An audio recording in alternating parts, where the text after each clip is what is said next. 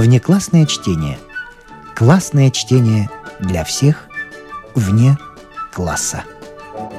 Не включенные в курс литературы. Неизвестное произведение известных авторов.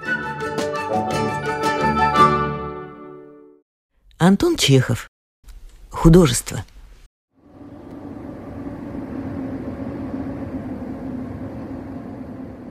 Хмурое зимнее утро. На гладкой и блестящей поверхности речки Быстренки, кое-где посыпанной снегом, стоят два мужика.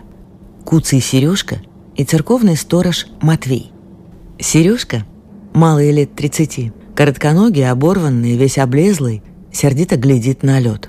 Из его поношенного полушубка, словно на линяющем псе, отвисают клочья шерсти. В руках он держит циркуль, сделанный из двух длинных спиц – Матвей, благообразный старик в новом тулупе и валенках, глядит кроткими голубыми глазами наверх, где на высоком отлогом берегу живописно ютится село. В руках у него тяжелый лом.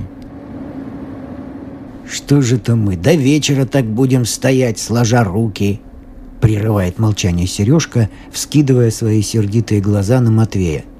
«Ты стоять сюда пришел, старый шут, или работать?» «Так ты того! Показывай!» — бормочет Матвей, кротко мигая глазами. «Показывай! Все я! Я и показывай, я и делай! У самих ума нет! Мерить чиркулем, вот нужно что! Не вымеримши, нельзя лед ломать! Мерей! Бери чиркуль!» Матвей берет из рук Сережки циркуль и неумело, топчась на одном месте и тыча во все стороны локтями, начинает выводить на льду окружность. Сережка презрительно щурит глаза и, видимо, наслаждается его застенчивостью и невежеством. «Эй!» — сердится он. «И того уж не можешь! Сказано, мужик глупый ты, деревенщина! Тебе гусей пасти, а не Иордань делать! Дай сюда чиркуль!» Сережка рвет из рук вспотевшего Матвея циркуль и в одно мгновение, молодцевато обернувшись на одном каблуке, чертит на льду окружность. Вот так, вот. Границы для будущей Иордании уже готовы, теперь остается только колоть лед. Но прежде чем приступить к работе, Сережка долго еще ломается, капризничает и попрекает. «Я не обязан на вас работать. Ты при церкви служишь, ты делай. Он, видимо, наслаждается своим обособленным положением, в какое поставила его теперь судьба, давшая ему редкий талант – удивлять раз в год весь мир своим искусством. Бедному кроткому Матвею приходится выслушивать от него много ядовитых, презрительных слов. Принимается Сережка за дело с досадой, с сердцем. Ему лень. Не успел он начертить окружность, как его уже тянет наверх, в село, чай пить, шататься и пустословить.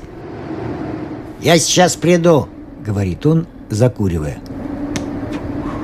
А ты тут пока, чем так стоять и считать ворон, принес бы на чем сесть, да подмети. Матвей остается один. Воздух серый не ласков, но тих. Из-за разбросанных по берегу исп приветливо выглядывает белая церковь. Около ее золотых крестов, не переставая, кружатся галки. В сторону от села, где берег обрывается и становится крутым – над самой кручей стоит спутанная лошадь.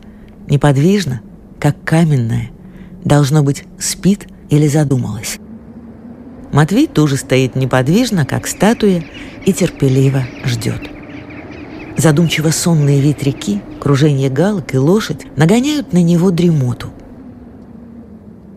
Проходит час, другой, а сережки все нет. Давно уже река подметена — и принесен ящик, чтобы сидеть, а пьянчуга не показывается. Матвей ждет и только позевывает. Чувство скуки ему не знакомо. Прикажут ему стоять на реке день, месяц, год, и он будет стоять. Наконец Сережка показывается из-за исп. Он идет в развалку, еле ступая. Идти далеко, лень, и он спускается не по дороге, а выбирает короткий путь сверху вниз по прямой линии, и при этом вязнет в снегу, цепляется за кусты, ползет на спине, и все медленно, с остановками. «Ты что же это?» – набрасывается он на Матвея. Что без дела-то стоишь? Когда ж колоть лед? Матвей крестится, берет в обе руки лом и начинает колоть лед, строго придерживаясь начерченной окружности.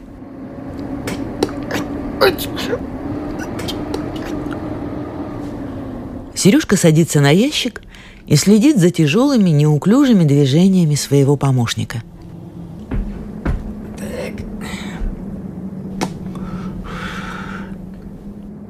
«Легче у краев, легче, легче!» — командует он.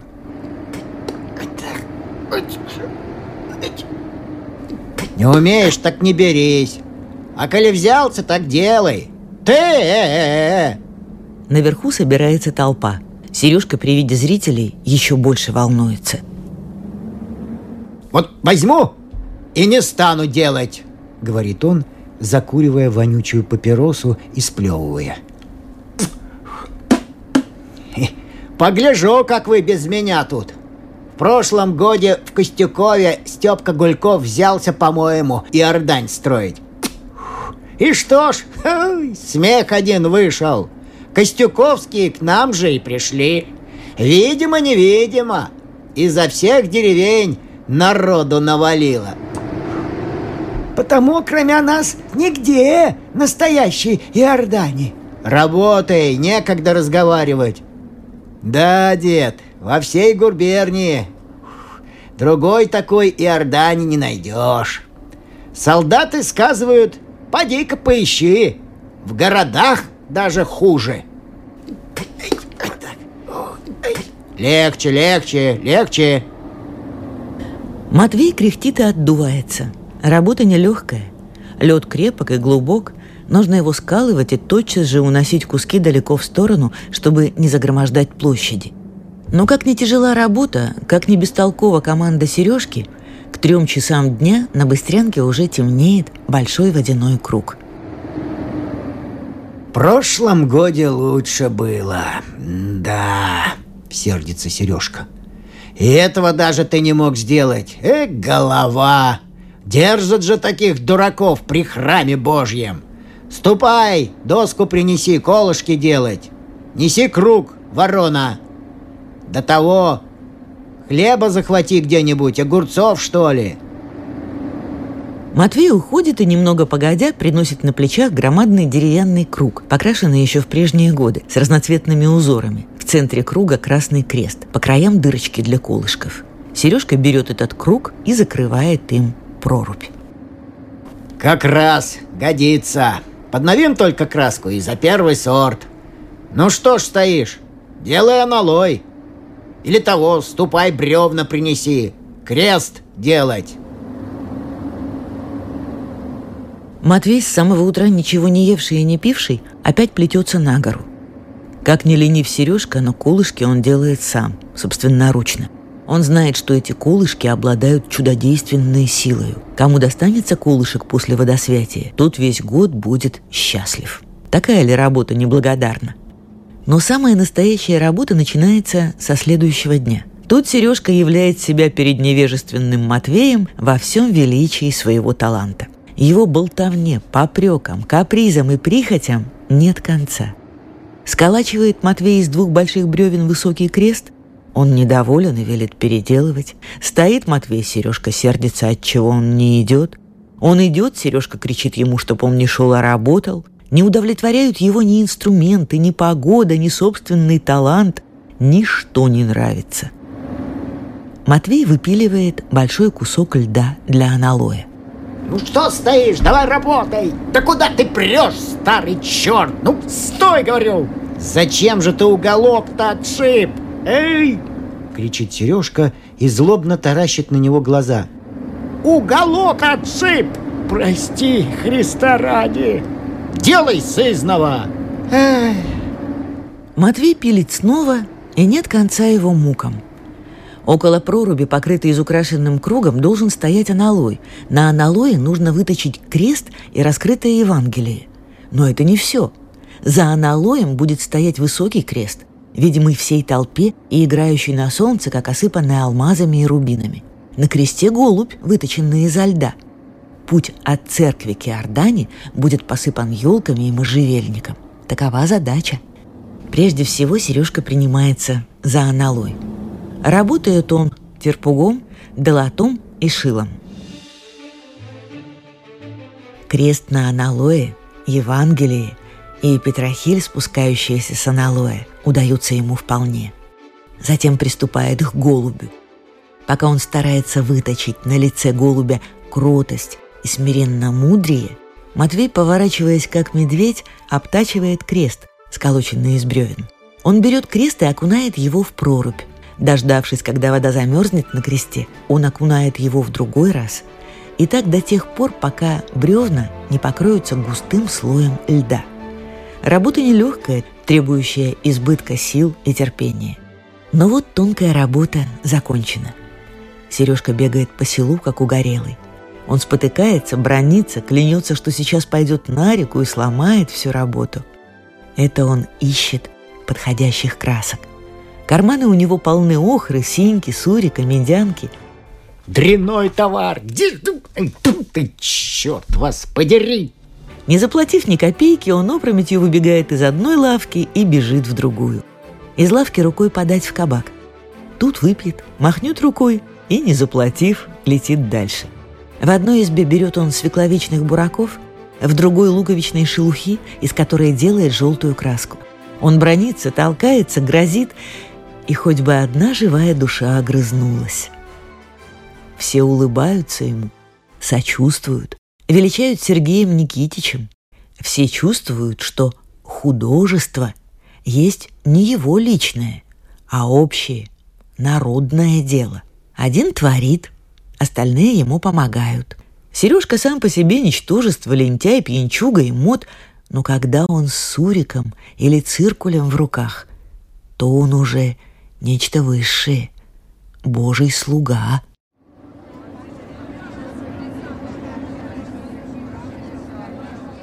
Настает крещенское утро. Церковная ограда и оба берега на далеком пространстве кишат народом. Все, что составляет Иордань, старательно скрыто под новыми рогожами. Сережка смирно ходит около рогож и старается побороть волнение.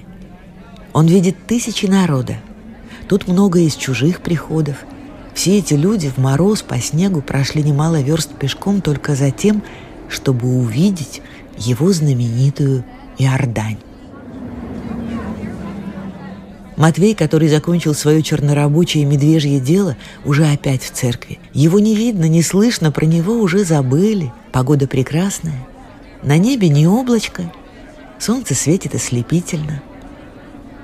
Наверху раздается благовест. Тысячи голов обнажаются, движутся тысячи рук, тысячи крестных знамений, и Сережка не знает, куда деваться от нетерпения. Но вот, наконец, звонят достойно. Затем полчаса спустя на колокольне и в толпе заметно какое-то волнение. Из церкви одну за другой выносят хоругви, раздается бойкий спешащий трезвон, Сережка дрожащей рукой сдергивает рогожи, и народ видит нечто необычайное. Аналой, деревянный круг, колышки и крест на льду переливаются тысячами красок. Крест и голубь испускают из себя такие лучи, что смотреть больно. Боже милостивый, как хорошо! В толпе пробегает гул удивления и восторга.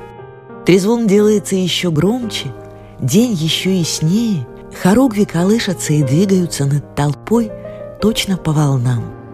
Крестный ход, сияя ризами иконы духовенства – медленно сходит вниз по дороге и направляется к Иордане. Машут колокольни руками, чтобы там перестали звонить, и водосвятие начинается. Служат долго, медленно, видимо, стараясь продлить торжество и радость общей народной молитвы. Тишина. Но вот погружают крест и воздух оглашается необыкновенным гулом. Пальба из ружей, трезвон, громкие выражения восторга, крики и давка в погоне за колышками. Сережка прислушивается к этому гулу, видит тысячу устремленных на него глаз И душа лентяя наполняется чувством славы и торжества.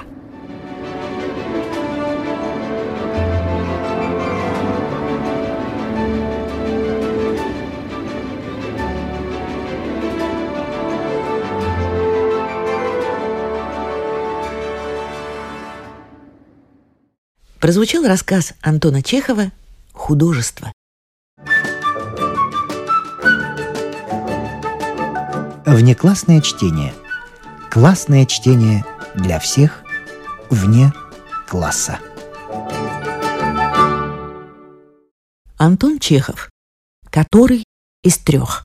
Старая, но вечно новая история.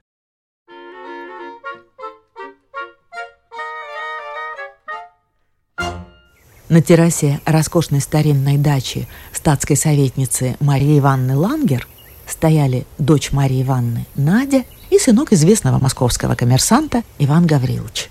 Вечер был великолепный. Будь я мастер описывать природу, я описал бы и луну, которая ласково глядела из-за тучек и обливала своим светом лес, дачу, Надина личика. Описал бы и тихий шепот деревьев, и песни соловья, и чуть слышный плеск фонтанчика. Надя стояла, опершись коленом о край кресла, и держалась рукой за перила. Глаза ее томные, бархатные, глубокие, глядели неподвижно в темную зеленую чащу. На бледном освещенном луной личике играли темные тени пятнышки. Это румянец.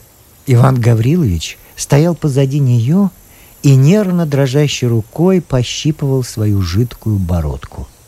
Когда ему надоедало щипать бородку, он начинал поглаживать и трепать другой рукой свое высокое некрасивое жабо. Иван Гаврилович некрасив. Он похож на свою маменьку, напоминающую собой деревенскую кухарку. Лоб у него маленький и узенький, точно приплюснутый, нос вздернутый, тупой, с заметной выемкой вместо горбины. Волос с щетиной, Глаза его маленькие, узкие, точно у молодого котенка, вопросительно глядели на Надю. «Вы извините меня», — говорил он, заикаясь, судорожно вздыхая и повторяясь. «Э, «Извините меня, что я рассказываю вам про свои чувства, но я вас так полюбил, что даже не знаю, в своем ли я уме нахожусь и или нет. Э, в груди моей такие чувства к вам, что и выразить это невозможно. Я, Надежда Петровна, как только вас увидел, так сразу и втюрился. Полюбил, то есть. Э. Но вы извините меня, конечно, но ведь э, приятная нонче природа. Да, Погода великолепная. Но при такой самой природе, как приятно, знаете ли, с, любить такую вот приятную особу, как вы. Но я несчастлив. Иван Гаврилович вздохнул и дернул себя за бородку. Очень несчастлив. Я вас люблю, страдаю. А, а вы? Не что вы можете чувствовать ко мне чувства. Вы образованная, ученая. Все по-благородному. А я? Я купеческого звания и, и больше ничего. Как есть ничего. Денег-то много. Но что толку с тех денег, если нет настоящего счастья? Без счастья с этими самыми деньгами одно только окаянство, да пустоцвет. Ешь хорошо, ну, пешком не ходишь. Пустая жизнь. Надежда Петровна. Ну? Не, ничего, я, я хотел, собственно говоря, вас побеспокоить. Эм. Ну, что вам? Можете ли вы меня любить? Я предлагал вашей маменьке, ой, мамаше, то есть, свое сердце и руку относительно вас. И они сказали, что все от вас зависит. Вы можете, говорит, и без родительской воли. Вот как вы мне ответите?» Надя молчала. Она взглянула в темную зеленую чащу, где еле-еле вырисовывались стволы и узорчатая листва. Ее занимали движущиеся черные тени от деревьев, которые слегка покачивались от ветерка своими верхушками. Молчание ее душило Ивана Гавриловича. На глазах его выступили слезы. Он страдал. «Откажет!» — думалось ему, и эта невеселая дума морозом резала по его широкой спине. «Сделайте же милость, Надежда Петровна!» — проговорил он. «Не терзайте мою душу, ведь я, ежели лезу к вам, то от любви, потому, ежели вы не ответите мне, ну, то хоть умирай!» Надя повернула свое лицо к Ивану Гавриловичу и улыбнулась. Она протянула ему свою руку и заговорила голосом, который прозвучал в ушах московского коммерсанта песнью сирены. «Очень вам благодарна, Иван Гаврилович. Я уже давно знаю, что вы меня любите, и знаю, как вы любите. Но я, я, я вас тоже люблю, Жан. Вас нельзя не полюбить за ваше доброе сердце, за вашу преданность». Иван Гаврилович раскрыл широко рот, засмеялся и счастливый провел себя ладонью по лицу, не сон ли, мол. «Я знаю, что если я выйду за вас замуж, — продолжала Надя, — то я буду самая счастливая. Но знаете что, Иван Гаврилович, подождите немножко ответа. Ответить положительно сейчас я не могу. Я должна этот шаг обдумать хорошенько. Подумать надо. Потерпите немного. А долго ждать? Нет, недолго. День, много два. Это можно-с. Вы сейчас уедете, а ответ я дам письмом. Уезжайте сейчас домой, а я пойду думать. Прощайте. Через день. Надя протянула руку. Иван Гаврилович схватил ее и поцеловал. Надя кивнула головой, поцеловала воздух, спорхнула с крыльца и исчезла. Иван Гаврилович постоял минуты две-три, подумал и отправился через маленький цветник и рощу к своим лошадям, которые стояли на просеке. Он раскис и ослабел от счастья. Точно его целый день продержали в горячей ванне – он шел и смеялся от счастья. «Трофим!» — разбудил он спавшего кучера. «Вставай! Ждем! На чай пять желтеньких, понял?» Между тем Надя прошмыгнула сквозь все комнаты на другую террасу, спустилась с этой террасы и, пробираясь сквозь деревья, кусты и кустики, побежала на другую просеку. На этой просеке ожидал ее друг ее детства, молодой человек лет 26, барон Владимир Штраль. Штраль, маленький, толстенький, немец-карапузик с уже заметной плешью на голове. Он в этом году кончил курс в университете и едет в свое харьковское имение и пришел в последний раз проститься. Он был слегка пьян и, полулежа на скамье, насвистывал. Надя подбежала к нему тяжело дышащая, утомленная бегом, повисла на его шее. Звонко хохоча и теребя его за шею, за волосы и воротник, она осыпала его жирное потное лицо поцелуями. «Я тебя уже целый час жду», — сказал барон, обнимая ее за талию. «Ну что, здоров?» «Здоров». «Едешь завтра?» «Еду». «Противный. Возвратишься скоро?» «Не знаю». Барон поцеловал Надю в щеку и ссадил ее с колен на скамью. «Ну, будет целоваться», — сказала Надя. «После. Впереди еще много времени. Теперь потолкуем о деле. Ты, Воля, подумал?» «Подумал?» «Ну так что ж, как? Когда свадьба?» Барон поморщился. «Ты опять о том же», — сказал он. Но ведь я тебе еще вчера дал положительный ответ. Ни о какой свадьбе не может быть и речи. Я тебе еще вчера сказал. Зачем заводить разговор о том, что уже тысячу раз было пересказано? Ну, Воля, а, должны наши отношения чем-нибудь кончиться? Как ты это не поймешь? Но ведь должны? Должны, но не свадьбой. Ты, Надин, повторяй в сотый раз, наивно, как трехлетнее дитя. Наивность к лицу хорошеньким женщинам, но не в данном случае, душа моя. Не хочешь жениться, значит? Не хочешь? Ты говори прямо, бессовестная твоя душа. Говори прямо, не хочешь? Не хочу. Ну, с какой стати я буду себе портить карьеру? Я люблю тебя, но... Но ведь ты сгубишь меня, если я на тебе женюсь. Ты мне не дашь ни состояния, ни имени. Женитьба должна, мой друг, быть половиной карьеры, а ты... Ну, плакать нечего. Надо рассуждать здраво. Браки по любви никогда не бывают счастливы и оканчиваются обыкновенно пуфом. Лжешь! Ты лжешь, вот что!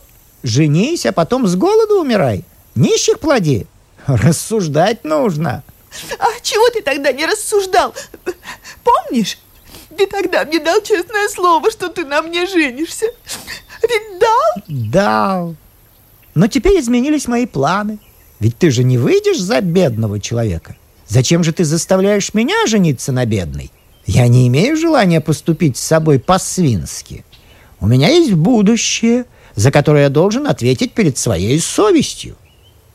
Надя утерла платком глаза и вдруг неожиданно, нечаянно бросилась опять на шею к православному немцу. Она припала к нему и принялась осыпать его лицо поцелуями. «Женись!» — залепетала она. Женись, голубчик, ведь я люблю тебя. Я жить без тебя не могу, моя прелесть. Ты меня убьешь, если расстанешься со мной. Женишься, да?» Немец подумал и решительным тоном сказал. «Не могу. Любовь хорошая вещь, но на этом свете она не прежде всего». «Так не хочешь?» «Нет, не могу». «Не хочешь?» Верно, что не хочешь? Не могу, Надин. Подлец, негодяй, вот что. Мошенник, немчура.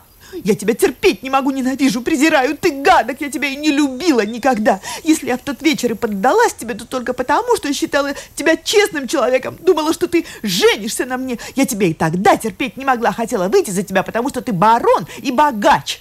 Надя замахала руками и, отступив на несколько шагов, выпустила в него еще несколько колкостей и отправилась домой. Напрасно я ходила сейчас к нему, думала она, идя домой. Ведь знала же я, что он не захочет жениться. Это негодяй. Дура я была в тот вечер. Да не поддайся я ему тогда, теперь бы не было надобности унижаться перед этой немчурой. Придя во двор дачи, Надя не пошла в комнаты. Она походила по двору и остановилась у одного слабо освещенного окна. Окно это выходило из комнаты, в которой обитала на летнем положении молодая, только что выпущенная из консерватории первая скрипка Митя Гусев. Надя начала глядеть в окно. Митя, плечистый курчавый блондин, недурной собой, был дома. Он без сюртука и жилетки лежал на кровати и читал роман. Надя постояла, подумала и постучала в окно. Первая скрипка подняла голову. «Кто там?» «Это я, Дмитрий Иванович. Отворите-ка окно на минутку». Митя быстро надел сюртук и отворил окно. «Идите сюда. Лезьте ко мне», — сказала Надя. Митя показался на окне и через секунду был уже возле Нади. «Что вам угодно?» «Пойдемте», — сказала Надя и взяла Митю под руку. «Вот что, Дмитрий Иванович», — сказала она. «Не пишите мне, голубчик, любовных писем. Пожалуйста, не пишите. Не любите меня и не говорите мне, что вы меня любите». Слезы сверкнули на глазах Нади и полились струей по щекам, по рукам. Слезы были самые настоящие, горючие, крупные. «Не любите меня, Дмитрий! Не играйте для меня на скрипке!» Я гадкая, противная, нехорошая. Я такая, которую нужно презирать, ненавидеть, бить. Надя зарыдала и положила свою головку на грудь Мити. Я самая гадкая, и мысли мои гадкие из сердца. Митя растерялся, забормотал какую-то ерунду и поцеловал Надю в голову. Вы добрый, хороший. Я, честное слово, люблю вас. А вы не любите меня. Я люблю больше всего на свете деньги, наряды, коляски. Я умираю, когда думаю, что, что у меня нет денег. Я мерзкая эгоистка. Не любите, душечка, Дмитрий Иванович. Не пишите мне писем. Я выхожу замуж за Гаврилыча. Видите, какая я. А вы еще любите меня. Прощайте. Я вас буду любить и замужем. Прощай, Митя. Надя быстро обняла Гусева, быстро поцеловала его в шею и побежала к воротам. Придя к себе в комнату, Надя села за стол и, горько плача, написала следующее письмо. «Дорогой Иван Гаврилович, я ваша, я вас люблю и хочу быть вашей женою. Ваша Н. Письмо было запечатано и сдано горничной для отправки по адресу. «Завтра что-нибудь привезет», — подумала Надя и глубоко вздохнула.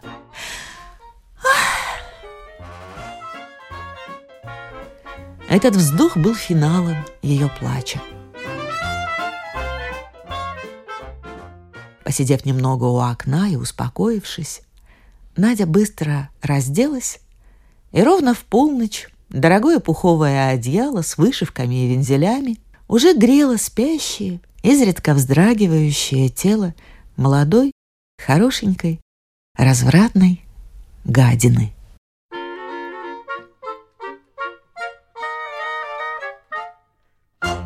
Полночь Иван Гаврилович шагал у себя по кабинету и мечтал вслух. В кабинете сидели его родители и слушали его мечтания.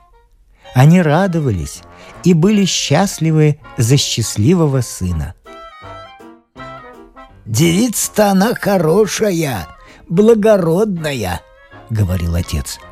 «Советника дочь, да и красавица. Одна только беда. Фамилия у нее немецкая. Подумают люди, что ты на немке женился».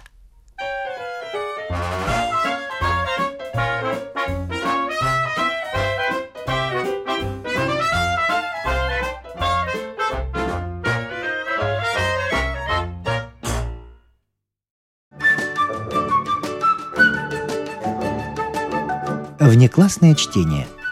Классное чтение для всех вне класса.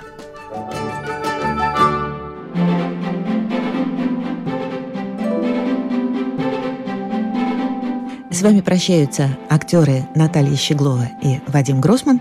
Слушайте нас в Spotify, на платформах CastBox, Яндекс.Музыка, Apple Podcast и других. Самых маленьких слушателей мы приглашаем побывать в гостях у книжки. Подкаст Латвийского радио 4. А для тех, кого интересует наша женская роль в истории, в подкасте Латвийского радио 4 звучат истории на манжетах.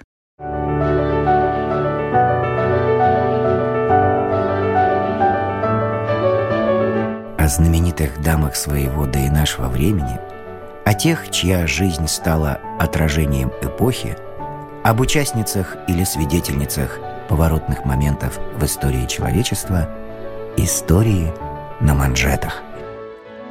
Этот и другие подкасты Латвийского радио 4 вы найдете в Spotify, а также на платформах CastBox, Яндекс.Музыка, Apple Podcast и других –